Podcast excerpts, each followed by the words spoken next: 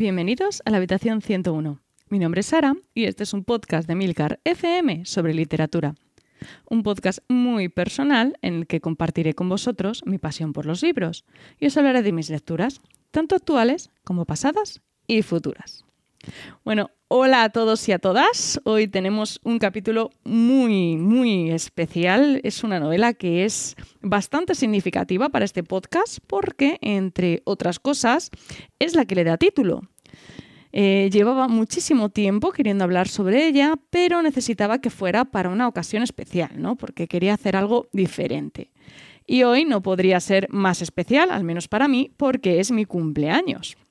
Si el año pasado lo celebré hablando de nosotros, de Zamiatín, este año no podía ser menos distópico, eh, más aún dadas las circunstancias, y os tenía que traer la distopía más famosa de todos los tiempos. Porque, como ya sabréis, por el título del capítulo, hoy nos toca hablar de 1984, del famosísimo George Orwell.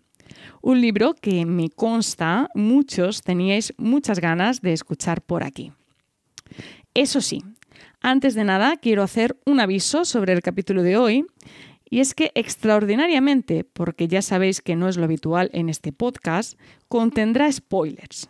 Voy a hablar sin tapujos del libro, en primer lugar porque concibo este capítulo más como un complemento post-lectura que como una introducción al libro, ya que creo que en 1984 es una novela sobradamente conocida, que no necesita presentaciones. Vamos, que poco os puedo contar sobre esta novela sin spoilers que no sepáis ya.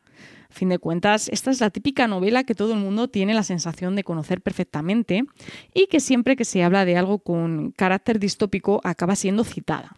Así que dejando esto claro, empezamos.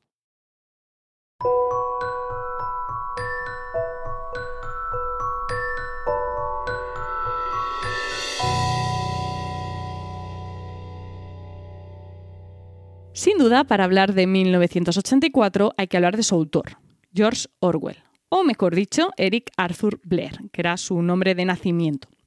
George Orwell fue el seudónimo que eligió para su carrera literaria en honor al patrón de Inglaterra y al río Orwell, uno de los más emblemáticos del país.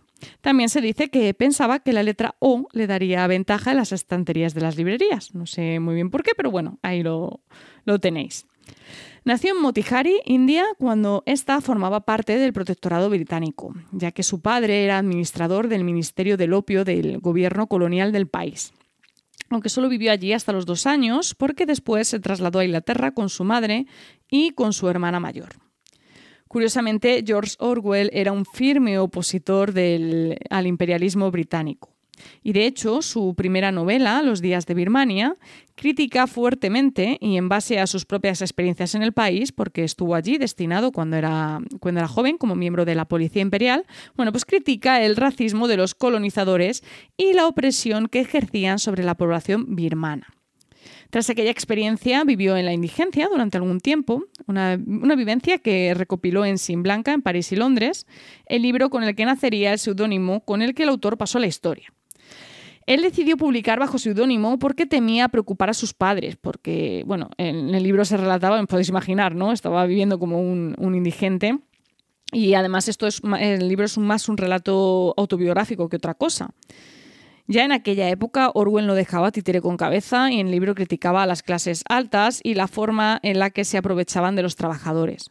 Fue su primera publicación editorial en 1933. Los días de Birmania, aunque fue la primera novela que escribió, salió a la luz en 1934. Después siguen dos novelas más, La hija del clérigo, que se publicó en el 35, y Que no muera la aspidistra, publicada en el 36.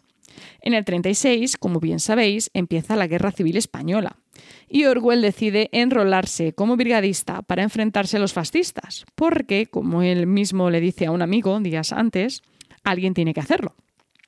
Eso sí, no duró mucho. En mayo del 37 recibió un tiro en el cuello y tuvo que regresar a Inglaterra. Sin embargo, el poco tiempo que pasó en España le sirvió para escribir Homenaje a Cataluña. Un texto de no ficción en el que recoge su experiencia en la guerra y refuerza su rechazo a cualquier tipo de totalitarismo. Poco después, en 1939, publica otra novela, Subir por el aire Y en 1945 llega una de sus novelas más reconocidas, Rebelión en la Granja, una alegoría al régimen soviético de la época, en la que utilizando la fábula se hace una dura crítica a Stalin y a los suyos, aunque no se limita a eso, ¿no? Es una, novela bastante interesante, es una novela maravillosa, eh, personalmente me encanta y supongo que algún día hablaremos de ella, eso tenedlo más que seguro. En 1949, ya sí, llega su novela más famosa, la que os traigo hoy, 1984. El título responde a una inversión de, los, de las dos últimas cifras del año en que Orwell terminó de escribir la historia, 1948, aunque en un principio quiso titularlo El último hombre en Europa, un rollo muy, muy ¿no? Bueno, eh, por aquella época ya estaba enfermo de tuberculosis, así que no llegó a publicar ninguna otra obra después de esta. Eh, George Orwell fallecía en 1950. No creo que nunca llegara a imaginar que aquel seudónimo se acabaría convirtiendo en un adjetivo. Hoy día orwelliano se utiliza con frecuencia como sinónimo de distópico aunque esto ya es opinión personal, debería decirse más bien algo así como zamiatinesco, ¿no? Pero no en vano fue Nosotros de Zamiatín, la novela que inspiró a Orwell y la que creó esa sociedad totalitaria y opresiva que hoy definimos como distopía. Pero bueno, de eso ya os hablé en su día, como os decía antes, y podéis escuchar ese capítulo para saber eh, por qué digo todo esto. Bueno, aparte de su carrera como escritor, Orwell también fue un destacado periodista. Trabajó durante un, tiempo en, la BBC y precisamente de ahí viene el título de este programa, y es que la famosa Habitación 101 de 1984 toma su nombre de la sala de conferencias de la cadena británica, un lugar en el que no se torturaba a nadie, que sepamos, pero en el que el escritor al parecer se aburría soberanamente.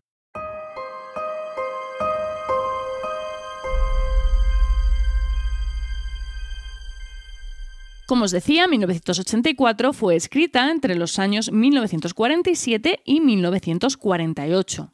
Si echamos la vista atrás, eh, veremos que aquella época estuvo fuertemente marcada por los regímenes totalitarios y por el fascismo la dictadura nazi de Hitler en Alemania del 33 al 45, la dictadura de Franco en España del 36 al 75, Mussolini en Italia de 1922 a 1943, Salazar en Portugal del 32 al 68 y la dictadura de Stalin en Rusia del 22 al 52. Como es lógico, Orwell estaba fuertemente influido por el clima político de la época. No en vano, y como habéis podido escuchar en el breve resumen que he hecho de su biografía, él siempre estuvo muy implicado con la denuncia de las injusticias y con la defensa de los más desafortunados. Era una persona crítica, comprometida y luchadora. Él no dudó en alistarse las brigadas internacionales para combatir al creciente fascismo europeo. Vamos, que este asunto le preocupaba y le preocupaba mucho. Si hacemos un breve repaso de los regímenes totalitarios, veremos rápidamente que tienen muchas similitudes con lo que Orwell cuenta en su novela un solo partido, en este caso el partido único, un control absoluto de todos los medios de comunicación, eh, en este caso eh, representado por el Ministerio de la Verdad, donde trabaja Winston Smith, el protagonista de la novela, y una fuerza militar y policial encargada de reprimir y controlar a la población, es decir, la temida policía del pensamiento. Y esto haciendo alusión solo a tres de las características principales y más reconocidas de dicho régimen. Si nos pusiésemos a, a indagar, sacaríamos muchas más. Esto no es algo que inventara Orwell, tampoco lo inventó Zamiatin. Es algo que inventaron los propios fascistas y que estos escritores únicamente copiaron en sus novelas. Como dice a Margaret Atwood, las, las distopías no inventan nada, todo lo que cuentan ya ha sucedido o está sucediendo en algún lugar. Esto es lo verdaderamente inquietante, es por ello que a veces es necesario recordar estas historias, sobre todo si empezamos a encontrar demasiadas similitudes entre estas distopías y nuestra realidad ahí es cuando deberían sonar todas nuestras alarmas.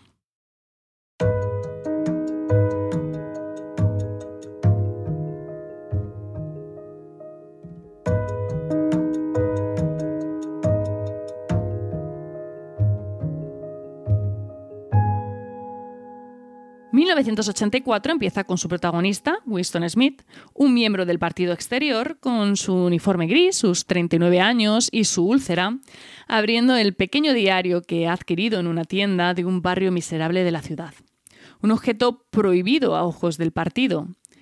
En el único rincón de su vivienda que queda fuera de la visión de la telepantalla, una especie de televisor con cámara de vídeo y micrófono con el que el gobierno controla a sus ciudadanos, vamos, un Alexa o un Google Home de la época, Winston empieza a escribir.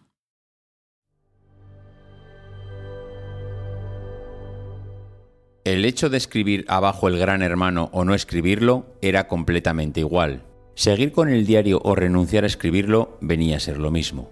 La policía del pensamiento lo descubriría de todas maneras. Winston había cometido, seguiría habiendo cometido, aunque no hubiera llegado a posar la pluma sobre el papel, el crimen esencial que contenía en sí todos los demás. El crimental, crimen mental, como lo llamaban. El crimental no podía ocultarse durante mucho tiempo, en ocasiones se podía llegar a tenerlo oculto años enteros, pero antes o después lo descubrían a uno.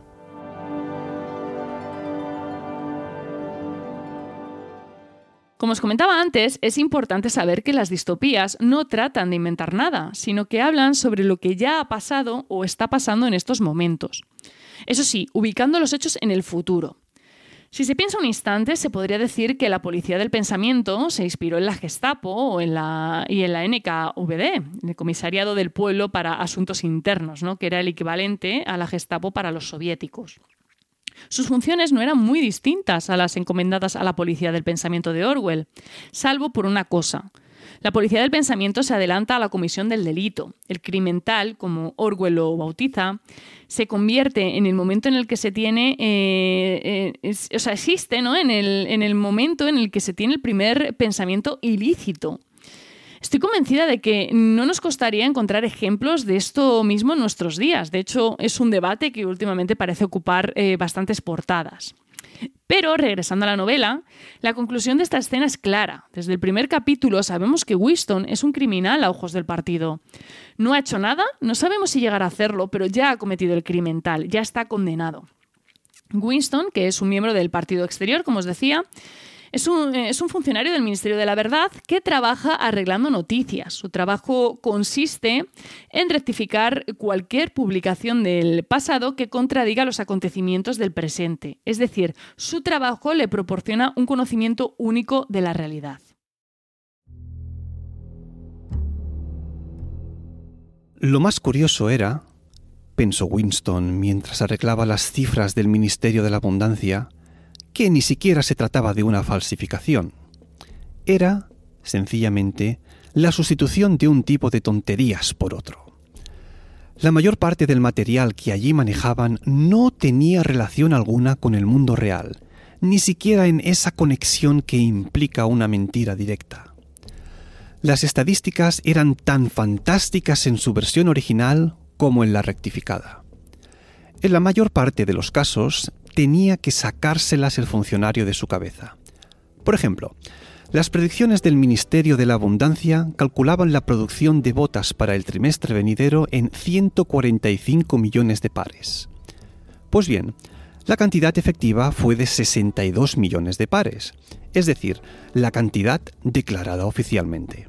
Sin embargo, Winston, al modificar ahora la predicción, rebajó la cantidad a 57 millones para que resultara posible la habitual declaración de que se había superado la producción.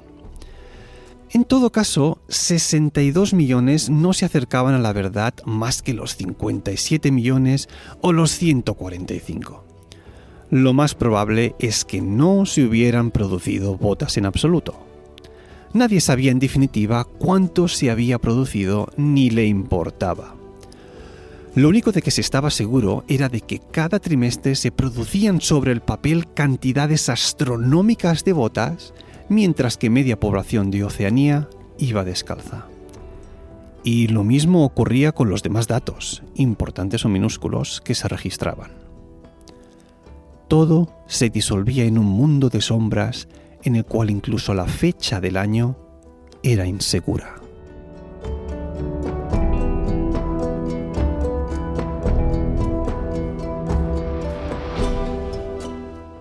Nuevamente, nada inventado por Orwell. Los nazis tenían su ministerio de propaganda, con Goebbels al frente, y los soviéticos la Gablit, cuyo nombre oficial era bastante explícito, ¿no? Administración principal para la salvaguarda de los secretos de Estado en la prensa. Vamos, que básicamente se dedicaban a hacer lo mismo que Winston Smith en el Ministerio de la Verdad. Asegurarse de que el giro ideológico correcto apareciera en cada artículo publicado y de que se eliminase cualquier tipo de material indeseable. De hecho, uno de los sucesos que más impresionan al protagonista de la novela tiene inspiración en un suceso real. En 1936, un funcionario bolchevique de bajo rango confesó ante un tribunal ruso haber estado implicado en un complot trotskista contra Stalin, declarando haber estado en 1932 en Copenhague para encontrarse con el hijo de Trotsky en el Hotel Bristol. Evidentemente fue, fue condenado, fusilado junto a sus cómplices por ello. Sin embargo, días después del juicio, un periódico danés señaló que el Hotel Bristol había sido demolido en 1917 Además, también se demostró que Led Shadow, el hijo de Trotsky, había estado en Berlín el día de ese supuesto encuentro. En la versión de 1984, Winston Smith encuentra una fotografía en la que aparecen tres traidores confesos al partido, Jones, Aranson y Rutherford, en Nueva York.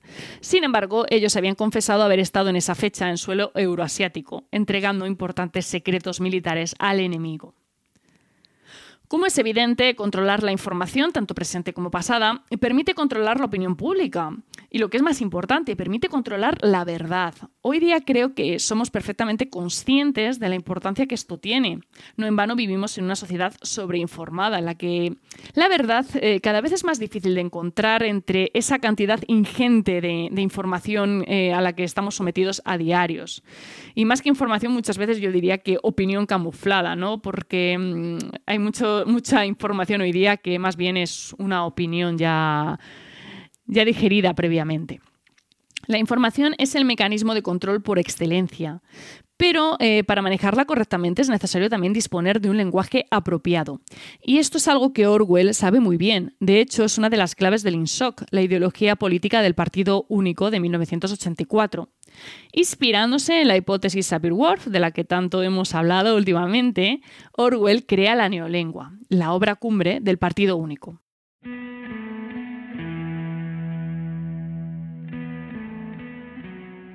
¿No ves que la finalidad de la neolengua es limitar el alcance del pensamiento? ¿Estrechar el radio de acción de la mente? Al final, acabamos haciendo imposible todo crimen del pensamiento. En efecto, ¿Cómo puede haber crimental si cada concepto se expresa claramente con una sola palabra? Una palabra cuyo significado esté decidido rigurosamente y con todos sus significados secundarios eliminados y olvidados para siempre. Y en la onceava edición nos acercamos a ese ideal, pero su perfeccionamiento continuará mucho después de que tú y yo hayamos muerto. Cada año habrá menos palabras y el radio de acción de la conciencia será cada vez más pequeño. Por supuesto, tampoco ahora hay justificación alguna para cometer crimen por el pensamiento. Solo es cuestión de autodisciplina, de control de la realidad. Pero llegará un día en que ni esto será preciso. La revolución será completa cuando la lengua sea perfecta. Neolengua es INSOC e INSOC es neolengua, añadió, con una satisfacción mística.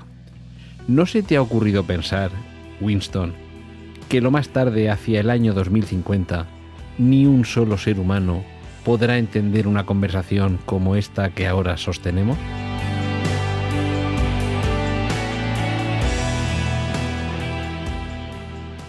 Básicamente, esta hipótesis, que actualmente se encuentra desacreditada en su versión más estricta, viene a decir que un idioma determina la visión del mundo que sus hablantes tienen. Es decir, que el idioma que hablas determina la manera en que piensas. Y eso, en resumen, es la neolengua. Mediante la supresión de palabras se pretende limitar el pensamiento de sus hablantes. Si no tienes una palabra para decir algo, no puedes pensarlo. Si no puedes definir el crimen, no puedes cometerlo. La neolengua de Orwell eh, no solo roba palabras, sino que crea términos nuevos, términos adaptados a la realidad distópica que nos presenta. Un poco en la línea de lo que el Adán de Sutet Elgin, en lengua materna, quería hacer por las mujeres, ¿no? Dar un nombre a aquello que no lo tiene, a eso que resulta complejo de expresar por carecer de un término con el que hacerlo. Para ello tenemos palabras pues, como doble pensar, crimental o una de mis preferidas, negro-blanco. Son términos que estoy convencida de que no, nos, os costaría mucho introducir en vuestro día a día y que incluso resultarían útiles ¿no? para definir eh, ciertas situaciones o actitudes.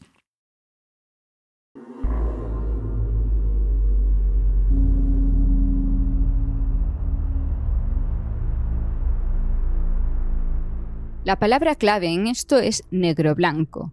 Como tantas palabras neolingüísticas, esta tiene dos significados contradictorios.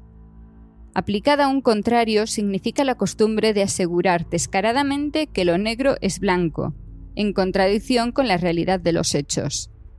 Aplicada a un miembro del partido significa la buena y leal voluntad de afirmar que lo negro es blanco, cuando la disciplina del partido lo exija pero también se designa con esa palabra la facultad de creer que lo negro es blanco, más aún, de saber que lo negro es blanco y olvidar que alguna vez se creyó lo contrario.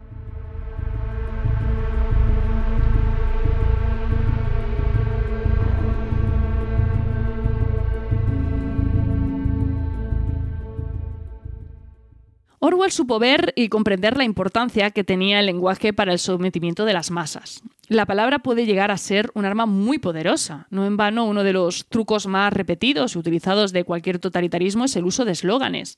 El del Partido Único de 1984 es de sobra conocidos por todos.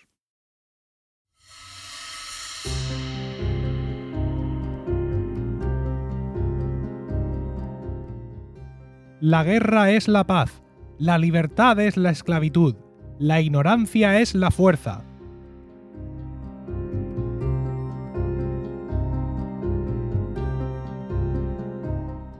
Pero no solo el lenguaje se controla en 1984. La sexualidad es otro punto importante de control en cualquier distopía que se precie. Lo vimos en Nosotros, de Zamiatin, aparece en Un Mundo Feliz, de Huxley, y también en El cuento de la criada, de Margaret Atwood, por nombrar algunas de las distopías más populares, aunque creo que si sois seguidores del programa conoceréis bastantes más y tendréis más ejemplos.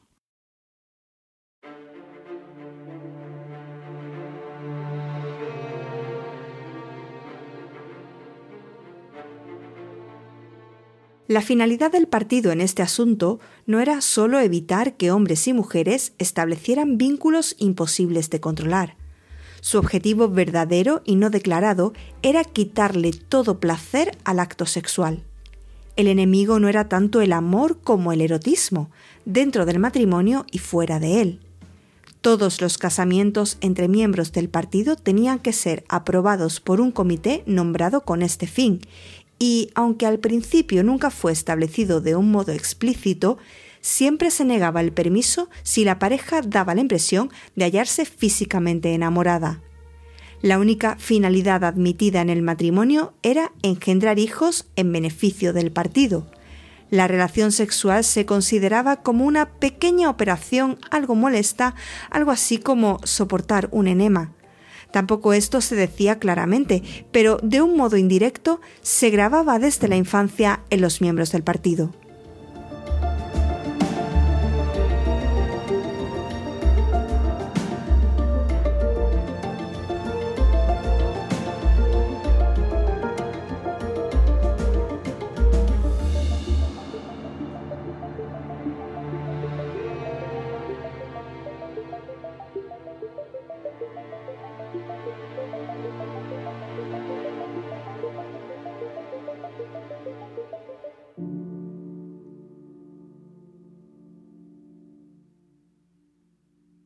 El personaje que mejor va a representar esto en la novela va a ser Julia.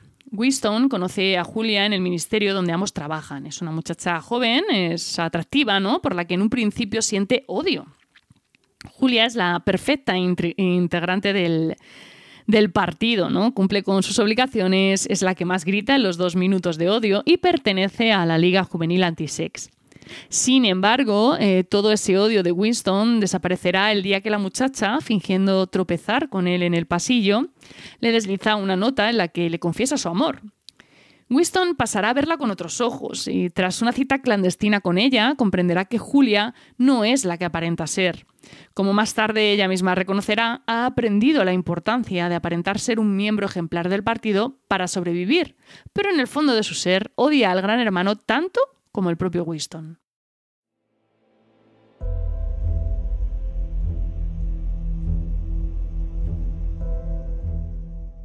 En cierto modo, Julia era menos susceptible que Winston a la propaganda del partido. Una vez se refirió él a la guerra contra Eurasia y se quedó asombrado cuando ella, sin concederle importancia a la cosa, dio por cierto que no había tal guerra. Casi con toda seguridad, las bombas cohete que caían diariamente sobre Londres eran lanzadas por el mismo gobierno de Oceanía solo para que la gente estuviera siempre asustada. A Winston nunca se le había ocurrido esto. También despertó en él Julia una especie de envidia al confesarle que durante los dos minutos del odio lo peor para ella era contenerse y no romper a reír a carcajadas. Pero Julia nunca discutía las enseñanzas del partido a no ser que afectaran a su propia vida. Estaba dispuesta a aceptar la mitología oficial, porque no le parecía importante la diferencia entre verdad y falsedad. Creía, por ejemplo, porque lo había aprendido en la escuela, que el partido había inventado los aeroplanos, y cuando Winston le dijo que los aeroplanos existían ya antes de nacer él y mucho antes de la revolución, esto le pareció a la joven carecer de todo interés. ¿Qué importaba, después de todo, quién hubiese inventado los aeroplanos? Mucho más le llamó la atención a Winston que Julia no recordaba que Oceanía había estado en guerra. Hacía cuatro años, con Asia Oriental y en paz con Eurasia. Desde luego, para ella la guerra era una filfa, pero por lo visto no se había dado cuenta de que el nombre del enemigo había cambiado. Yo creía que siempre habíamos estado en guerra con Eurasia, dijo en tono vago. Esto le impresionó mucho a Winston. El invento de los aeroplanos era muy anterior a cuando ella nació, pero el cambiazo en la guerra solo había sucedido cuatro años antes, cuando ya Julia era una muchacha mayor. Estuvo discutiendo con ella sobre esto durante un cuarto de hora. Al final, logró hacerle recordar confusamente que hubo una época en la que el enemigo había sido Asia Oriental y no Eurasia. Para ella seguía sin comprender que esto tuviera importancia. ¿Qué más da? Dijo con impaciencia. Siempre ha sido una puñetera guerra tras otra, y de sobra sabemos que las noticias de guerra son todas una pura mentira.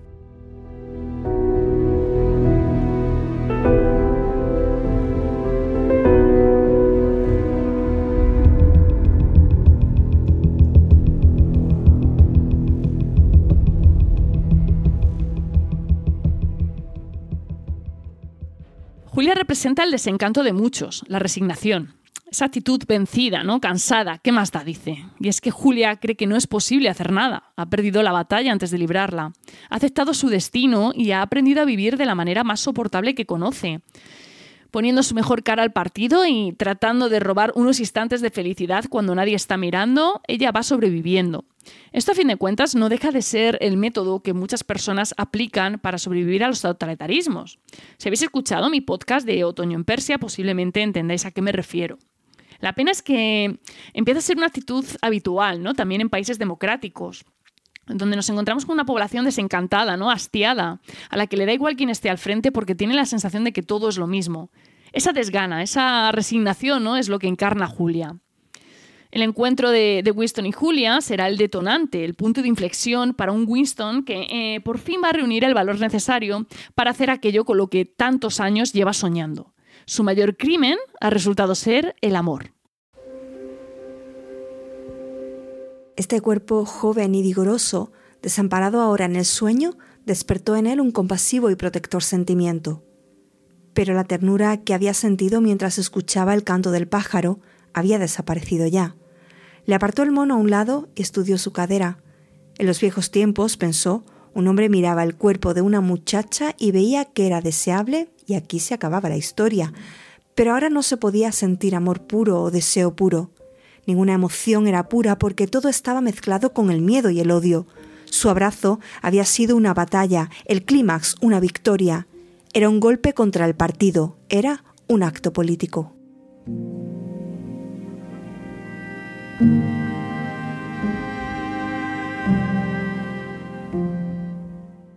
La pareja no tarda en encontrar un refugio, una habitación en la planta superior de la tienda donde Winston compró su cuaderno, un barrio de proles a salvo de telepantallas, de vigilancia Es que hay una parte de la población de Oceanía que escapa a todo esto, ¿no? Que no pertenece al partido, mm, que no parece importarle a nadie eh, qué haga o deje de hacer. Y son ellos, los proles. Demasiado ignorantes para ser tenidos en cuenta, ¿no? Para ser considerados un, un verdadero peligro.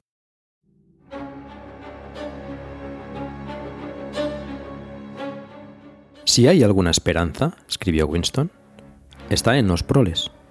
Hasta que no tengan conciencia de su fuerza, no se rebelarán, y hasta después de haberse revelado, no serán conscientes. Este es el problema.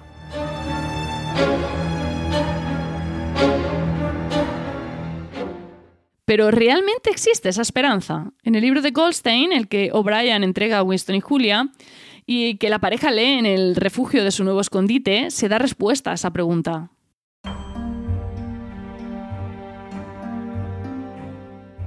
Las masas nunca se levantan por su propio impulso y nunca lo harán por la sola razón de que están oprimidas. Las crisis económicas del pasado fueron absolutamente innecesarias y ahora no se tolera que ocurran, pero de todos modos, Ninguna razón de descontento podrá tener ahora resultados políticos, ya que no hay modo de que el descontento se articule.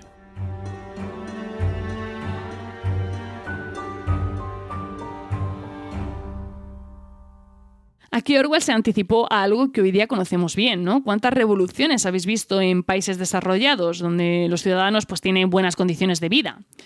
La clave está en el bienestar de la ciudadanía, ¿no? Quien, no tiene nada que perder tiene todo para, para, luchar, ¿no? Pero no es tan fácil realizar la afirmación inversa cuando la situación es la contraria.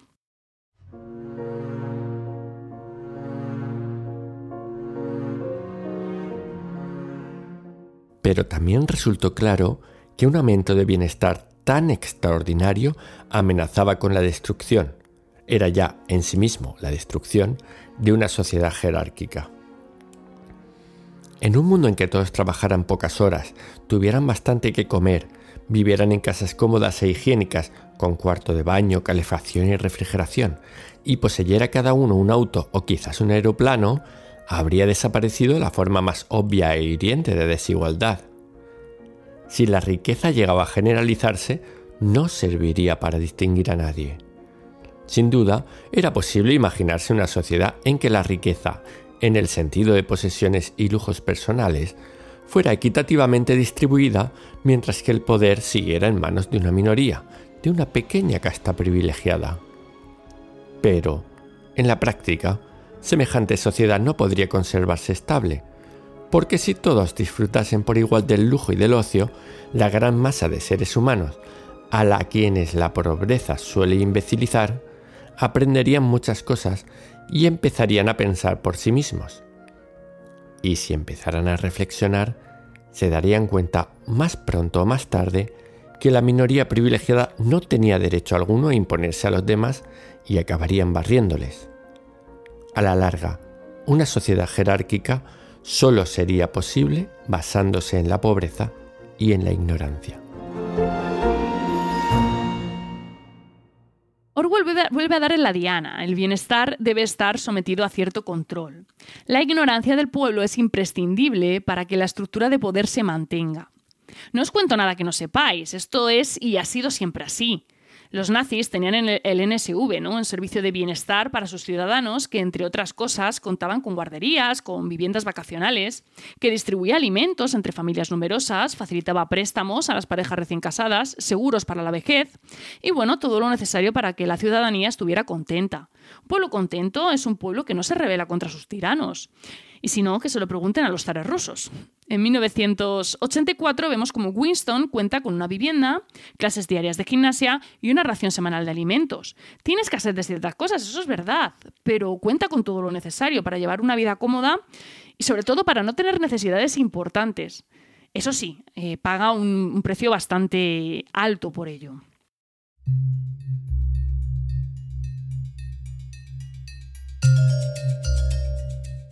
Todos los ciudadanos, o por lo menos todos aquellos ciudadanos que poseían la suficiente importancia para que mereciese la pena vigilarlos, podían ser tenidos durante las 24 horas del día bajo la constante observación de la policía y rodeados sin cesar por la propaganda oficial. mientras que se les cortaba toda comunicación con el mundo exterior. Por primera vez en la historia existía la posibilidad de forzar a los gobernados, no solo a una completa obediencia a la voluntad del Estado, sino a la completa uniformidad de opinión.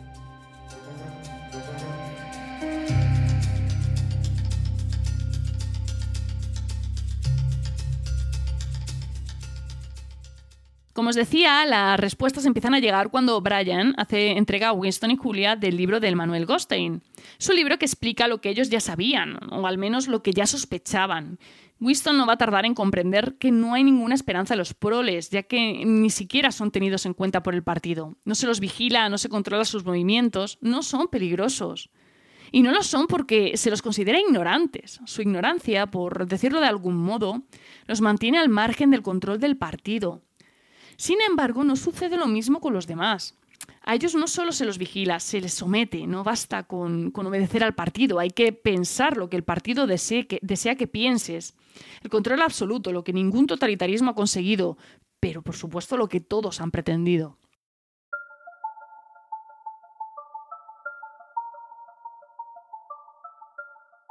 Los fines de estos tres grupos son inconcebibles. Los altos quieren quedarse donde están, los medianos tratan de arrebatarles sus puestos a los altos. La finalidad de los bajos, cuando la tienen, porque su principal característica es hallarse aplastados por las exigencias de la vida cotidiana, consiste en abolir todas las distinciones y crear una sociedad en la que todos los hombres sean iguales. Así, vuelve a presentarse continuamente la misma lucha social. Durante largos periodos parece que los altos se encuentran muy seguros de su poder, pero siempre llega un momento en el que pierden la confianza en sí mismos, o se debilita su capacidad para gobernar, o ambas cosas a la vez. Entonces son derrotados por los medianos, que llevan junto a ellos a los bajos, porque les han asegurado que ellos representan la libertad y la justicia. En cuanto logran sus objetivos, los medianos abandonan a los bajos y los regalan a su antigua posición de servidumbre, convirtiéndose ellos en los altos. Entonces, un grupo de los medianos se separa de los demás y empiezan a luchar entre ellos. De los tres grupos, solamente los bajos no logran sus objetivos, ni siquiera transitoriamente. Sería exagerado afirmar que en toda la historia no ha habido progreso material. Aún hoy, en un periodo de decadencia, el ser humano se encuentra mejor que hace unos cuantos siglos. Pero ninguna reforma ni revolución alguna han conseguido acercarse ni un milímetro a la igualdad humana. Desde el punto de vista de los bajos, ningún cambio histórico ha significado mucho más que un cambio en el nombre de sus amos.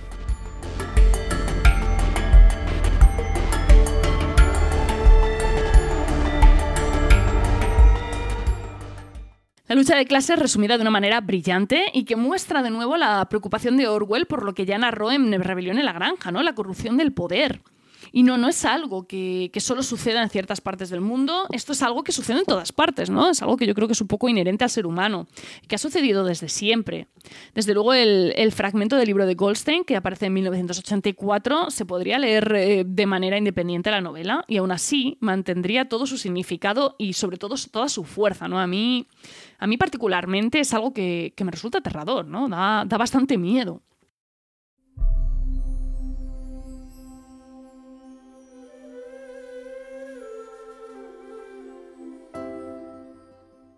Bajo todo esto hallamos un hecho al que nunca se alude, pero admitido tácitamente y sobre el que se basa toda conducta oficial, a saber, que las condiciones de vida de los tres superestados son casi las mismas.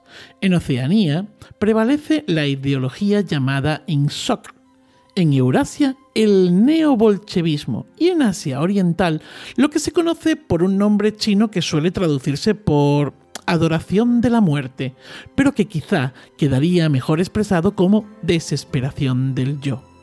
Al ciudadano de Oceanía no se le permite saber nada de las otras dos ideologías, pero se le enseña a condenarlas como bárbaros insultos contra la moralidad y el sentido común. La verdad es que apenas pueden distinguirse las tres ideologías, y los sistemas sociales que ellas soportan son los mismos. En los tres existe la misma estructura piramidal, idéntica adoración a un jefe semidivino, la misma economía orientada hacia una guerra continua.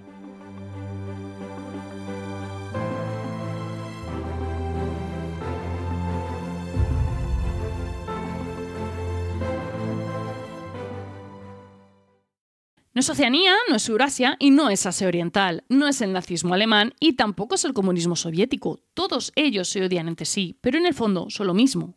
Esto es lo que nos viene a decir Orwell. Son todos, siempre son todos, porque al final su ideología no es otra que el poder. Y será el poder la clave de todo.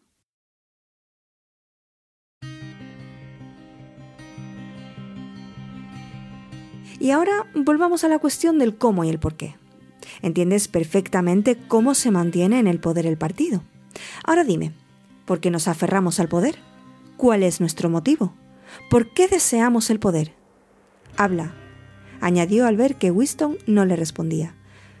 Nos gobernáis por nuestro propio bien, dijo débilmente. Creéis que los seres humanos no están capacitados para gobernarse y en vista de ello... Eso fue una estupidez, Winston. Has dicho una tontería. Debías tener un poco más de sensatez. Volvió a soltar la palanca y prosiguió. Ahora te diré la respuesta a mi pregunta. Se trata de esto. El partido quiere tener el poder por amor al poder mismo. No nos interesa el bienestar de los demás, solo nos interesa el poder. No la riqueza, ni el lujo, ni la longevidad, ni la felicidad, solo el poder, el poder puro. Ahora comprenderás lo que significa el poder puro. Somos diferentes de todas las oligarquías del pasado porque sabemos lo que estamos haciendo. Todos los demás, incluso los que se parecían a nosotros, eran cobardes e hipócritas. Los nazis alemanes y los comunistas rusos se acercaban mucho a nosotros por sus métodos, pero nunca tuvieron el valor de reconocer sus propios motivos. Pretendían, y quizás lo creían sinceramente, que se habían apoderado de los mandos contra su voluntad y para un tiempo limitado, y que a la vuelta de la esquina, como quien dice, había un paraíso donde todos los seres humanos serían libres e iguales. Nosotros no somos así. Sabemos que nadie se apodera del mando con la intención de dejarlo. El poder no es un medio, sino un fin en sí mismo.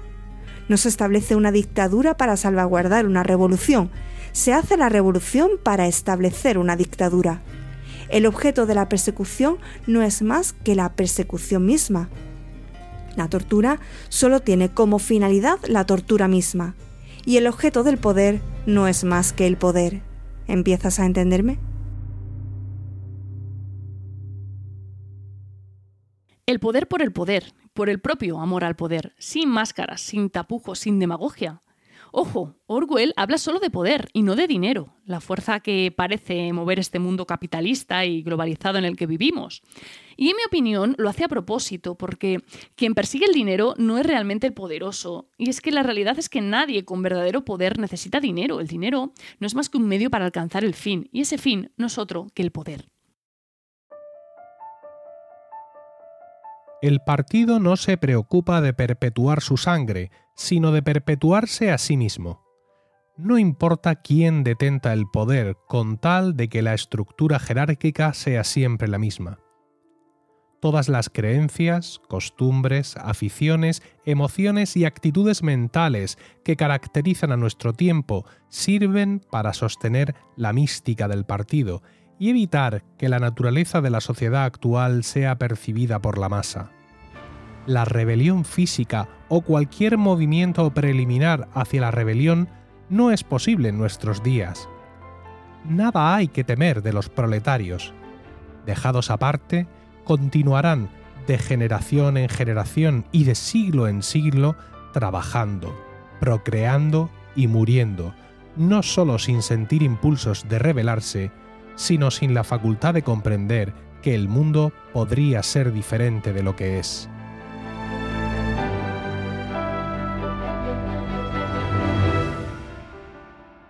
Da igual quién detente el poder, quién dé la cara, quién sea el títere de turno.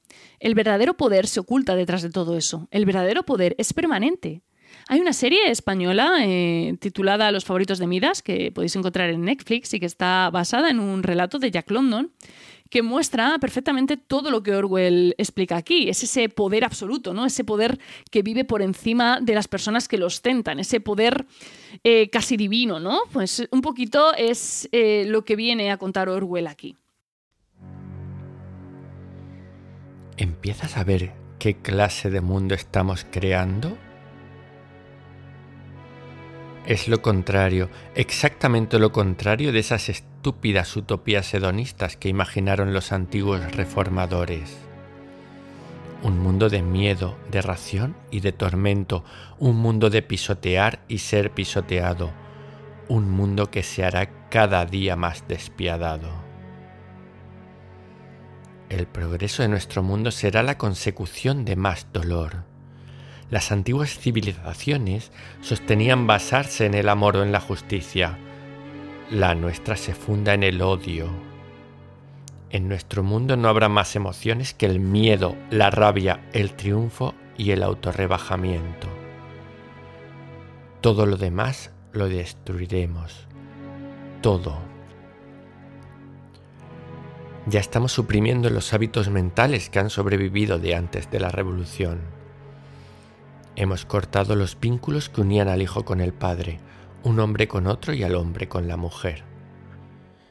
Nadie se fía ya de su esposa, de su hijo ni de un amigo. Pero en el futuro no habrá ya esposas ni amigos. Los niños se les quitarán a las madres al nacer como se les quitan los huevos a la gallina cuando los pone. El instinto sexual será arrancado donde persista. La procreación consistirá en una formalidad anual como la renovación de la cartilla de razonamiento. Suprimiremos el orgasmo. Nuestros neurólogos trabajan en ello. No habrá lealtad. No existirá más fidelidad que la que se debe al partido, ni más amor que el amor al gran hermano. No habrá risa, excepto la risa triunfal cuando se derrota un enemigo. No habrá arte, ni literatura, ni ciencia. No habrá ya distinción entre la belleza y la fealdad. Todos los placeres serán destruidos. Pero siempre no lo olvides, Winston. Siempre habrá el afán de poder, la sed de dominio, que aumentará constantemente y se hará cada vez más sutil. Siempre existirá la emoción de la victoria, la sensación de pisotear a un enemigo indefenso. Si quieres hacerte una idea de cómo será el futuro, figúrate una bota aplastando un rostro humano incesantemente. Y este quizás sea el mejor resumen de la ideología del partido único, la imagen más potente que nos da Orwell para visualizar ese estado totalitario, tirano, opresivo que ha ideado para su historia. Una bota que aplasta de manera incesante un rostro humano.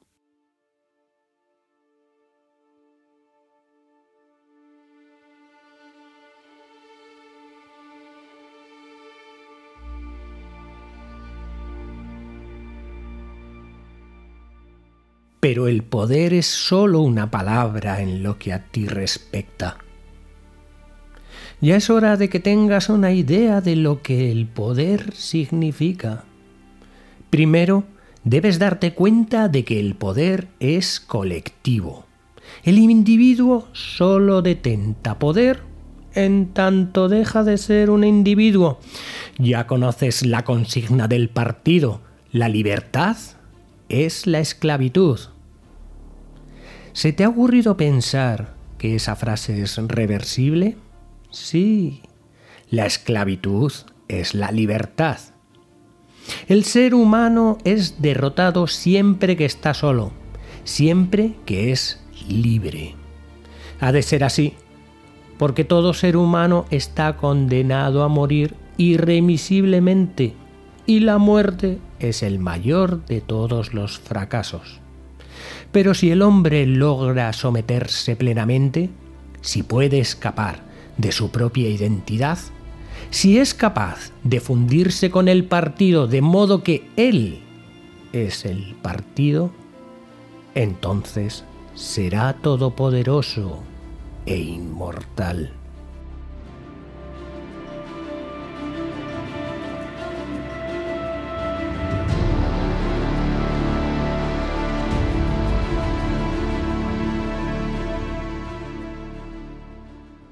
¿Por qué todos los totalitarismos insisten en anular al individuo? ¿Por qué los uniformes son una señal distintiva en todas las distopías? Por esto, precisamente, porque el poder del partido reside en la propia colectividad, porque el individuo no es libre cuando forma parte de un todo.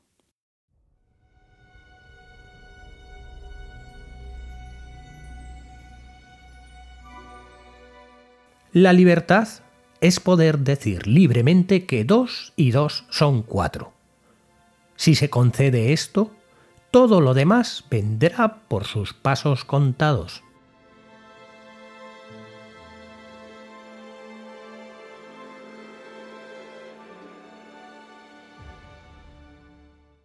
¿Qué es la libertad para Winston Smith? ¿Qué es lo que, mantiene en lo que le mantiene en oposición al partido? No es el amor, no, es la lealtad. Y ni siquiera es la lealtad a Julia, como puede parecer, es la lealtad a sí mismo. Esa es su libertad. Ser uno, ser libre de ser fiel a sí mismo, de decir la verdad, de pensar la verdad.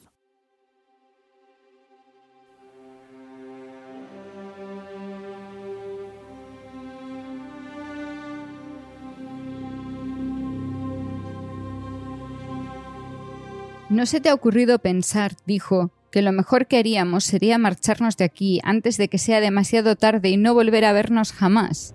Sí, querido, se me ha ocurrido varias veces, pero no estoy dispuesta a hacerlo.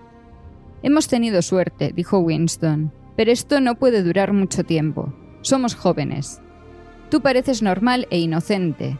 Si te alejas de gente como yo, puedes vivir todavía 50 años más. No, ya he pensado en todo eso. Lo que tú hagas, eso haré yo. Y no te desanimes tanto. Yo sé arreglármelas para seguir viviendo. Quizás podamos seguir juntos otros seis meses, un año, no se sabe, pero al final es seguro que tendremos que separarnos. ¿Te das cuenta de lo solos que nos encontraremos? Cuando nos hayan cogido no habrá nada, lo que se dice en nada, que podamos hacer el uno por el otro. Si confieso, te fusilarán, y si me niego a confesar, te fusilarán también. Nada de lo que yo pueda hacer o decir o dejar de decir y hacer serviría para aplazar tu muerte ni cinco minutos. Ninguno de nosotros dos sabrá siquiera si el otro vive o ha muerto. Sería inútil intentar nada. Lo único importante es que no nos traicionemos, aunque por ello no iban a variar las cosas. Si quieren que confesemos, replicó Julia, lo haremos. Todos confiesan siempre, es imposible evitarlo, te torturan. No me refiero a la confesión. Confesar no es traicionar. No importa lo que digas o hagas, sino los sentimientos. Si pueden obligarme a dejarte de amar, esa sería la verdadera traición. Julia reflexionó sobre ello. A eso no pueden obligarte, dijo al cabo de un rato. Es lo único que no pueden hacer. Pueden forzarte a decir cualquier cosa, pero no hay manera de que te lo hagan creer. Dentro de ti no pueden entrar nunca. Eso es verdad, dijo Winston con un poco más de esperanza. No pueden penetrar en nuestra alma. Si podemos sentir que merece la pena seguir siendo humanos, aunque esto no tenga ningún resultado positivo, los habremos derrotado.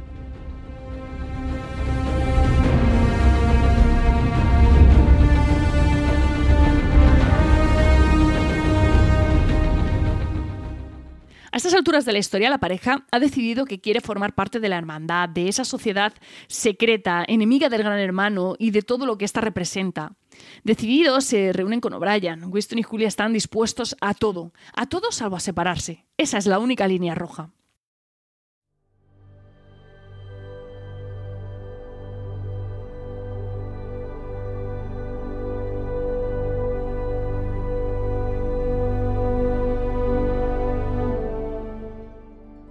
¿Estáis dispuestos a dar vuestras vidas? Sí. Sí. ¿Estáis dispuestos a cometer asesinatos? Sí. ¿A cometer actos de sabotaje que pueden causar la muerte de centenares de personas inocentes? Sí. Sí. ¿Vender a vuestro país a las potencias extranjeras? Sí. ¿Estáis dispuestos a hacer trampas, a falsificar, a hacer chantaje, a corromper a los niños, a distribuir drogas, a fomentar la prostitución, a extender enfermedades venéreas, a hacer todo lo que pueda causar desmoralización y debilitar el poder del partido? Sí. Sí. Si, por ejemplo, sirviera de algún modo a vuestros intereses arrojar ácido sulfúrico a la cara de un niño, ¿estaríais dispuestos a hacerlo? Sí. ¿Estáis dispuestos a perder vuestra identidad y a vivir el resto de vuestras vidas como camareros, cargadores de puerto, etcétera? Sí. Sí. ¿Estáis dispuestos a suicidaros si os lo ordenamos y en el momento en que lo ordenásemos? Sí. Sí. ¿Estáis dispuestos, los dos, a separaros y no volveros a ver nunca? No. Interrumpió Julia.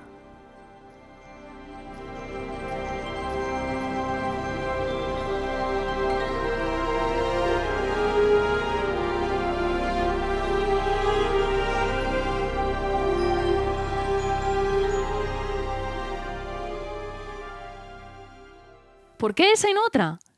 Pues porque ahí reside de manera simbólica su lealtad. Su amor es un acto revolucionario. Su amor es la mayor manifestación de odio hacia el gran hermano. Si pierden eso, si traicionan eso, se habrán traicionado a sí mismos. Y el gran hermano habrá ganado.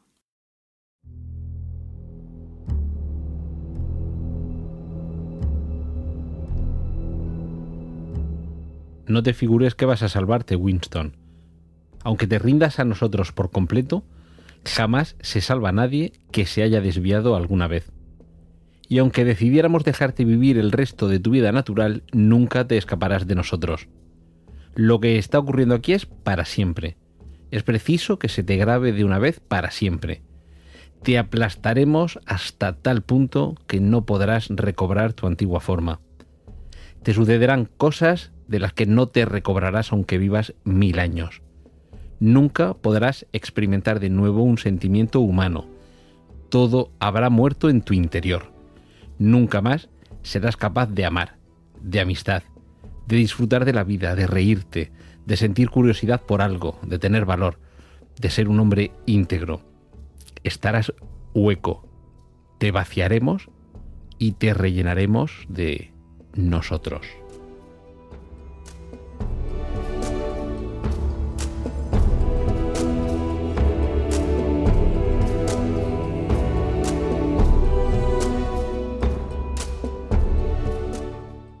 La batalla está perdida. Winston y Julia han sido capturados, eh, trasladados al Ministerio del Amor, un lugar en el que Winston no había estado nunca, pero del que sí que había escuchado hablar.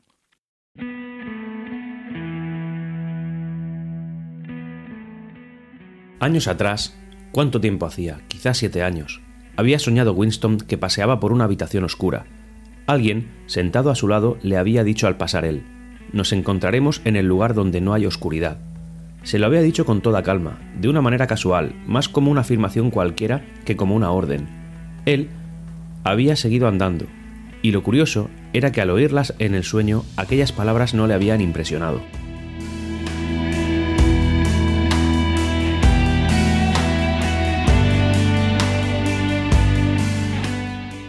El misterio del amor no busca la tortura. Si algo comprende y trata de explicar Orwell en su novela es que el triunfo absoluto de cualquier ideología no es infundir, infundir miedo, es convencer. Ese es el verdadero poder, porque es permanente. El partido no quiere torturar a Winston Smith, no quiere neutralizar a un enemigo por miedo. El partido quiere convencer a Winston, quiere convertirle. Y solo hay un lugar en el que esta transformación es posible.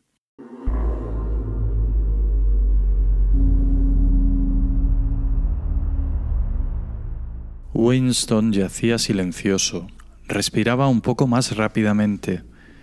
Todavía no había hecho la pregunta que le preocupaba desde un principio. Tenía que preguntarlo, pero su lengua se resistía a pronunciar las palabras. O'Brien parecía divertido, hasta sus gafas parecían brillar irónicamente. Winston pensó de pronto, sabe perfectamente lo que le voy a preguntar. Y entonces le fue fácil decir, ¿Qué hay en la habitación 101?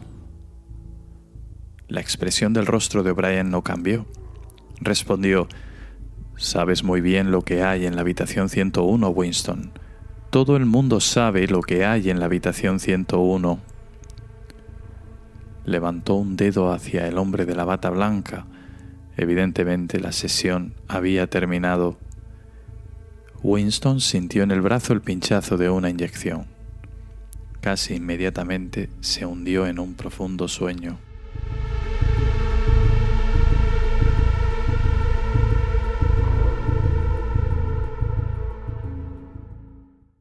Las emociones son las que nos definen como seres humanos. Si únicamente hiciéramos uso de la razón, no haríamos muchas cosas de las que hacemos. Un ejemplo que muchos entenderéis. Siendo razonable, lo idóneo sería ir con el equipo de fútbol que tiene más posibilidades de ganar. Sin embargo, emocionalmente eso es algo imposible. Es conquistar esa emoción lo que logra que las personas hagamos cosas que van contra la razón. Es lo que consigue que veamos cinco dedos donde en realidad solo hay cuatro.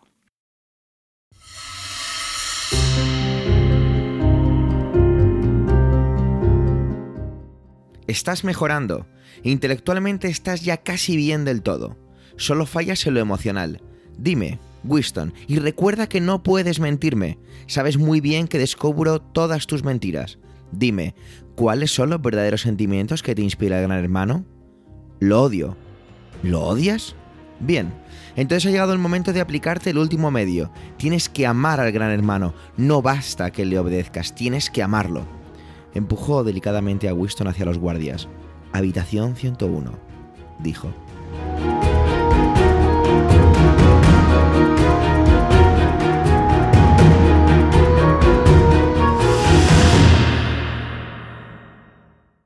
El final es inevitable. Winston ha sido derrotado.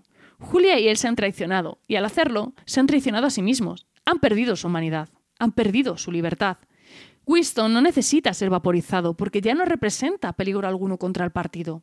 Jamás volverá a rebelarse, jamás volverá a dudar de sus sentimientos hacia el gran hermano.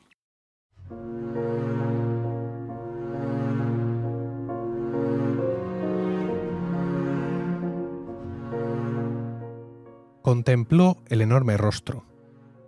Le había costado 40 años saber qué clase de sonrisa era aquella oculta bajo el bigote negro.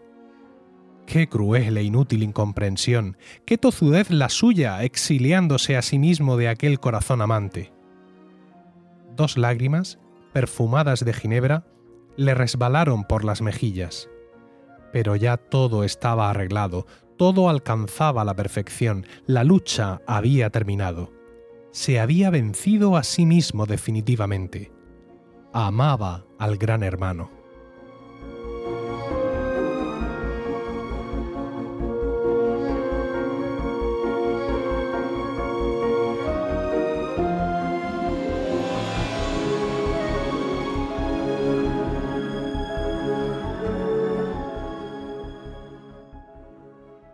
Espero que os haya gustado el capítulo de hoy, tanto como a mí me ha gustado prepararlo y grabarlo. He disfrutado enormemente con ello. Quisiera agradecer muy especialmente a mis compañeros de Milcar FM su colaboración para este podcast especial. Son suya las voces que han estado leyendo los distintos fragmentos de la novela, como supongo que, que habréis adivinado. Así que muchísimas gracias a Natán, a Carmela, Emilio, Javier, Alma, Paco, Manuel, Paco 2, eh, Antonio, Abel, David, bueno, a todos por haber prestado vuestra voz a esta novela. Si sois oyentes de la red, supongo que los habréis reconocido con facilidad. Y si aún no conocéis el resto de podcast de Milcar FM, pues os animo a que los descubráis porque seguro que os engancháis a más de uno. Muchísimas gracias por el tiempo que habéis dedicado a escucharme. De verdad que espero que este capítulo os haya, gustado porque he disfrutado enormemente grabándolo, preparándolo y tramando todo esto con mis compañeros. Y bueno, tenéis los medios de contacto y toda la información y enlaces de este capítulo en emilcar.fm barra habitación 101. Y si os apetece charlar un rato sobre libros, os espero en nuestro canal de Telegram t.me barra habitación 101.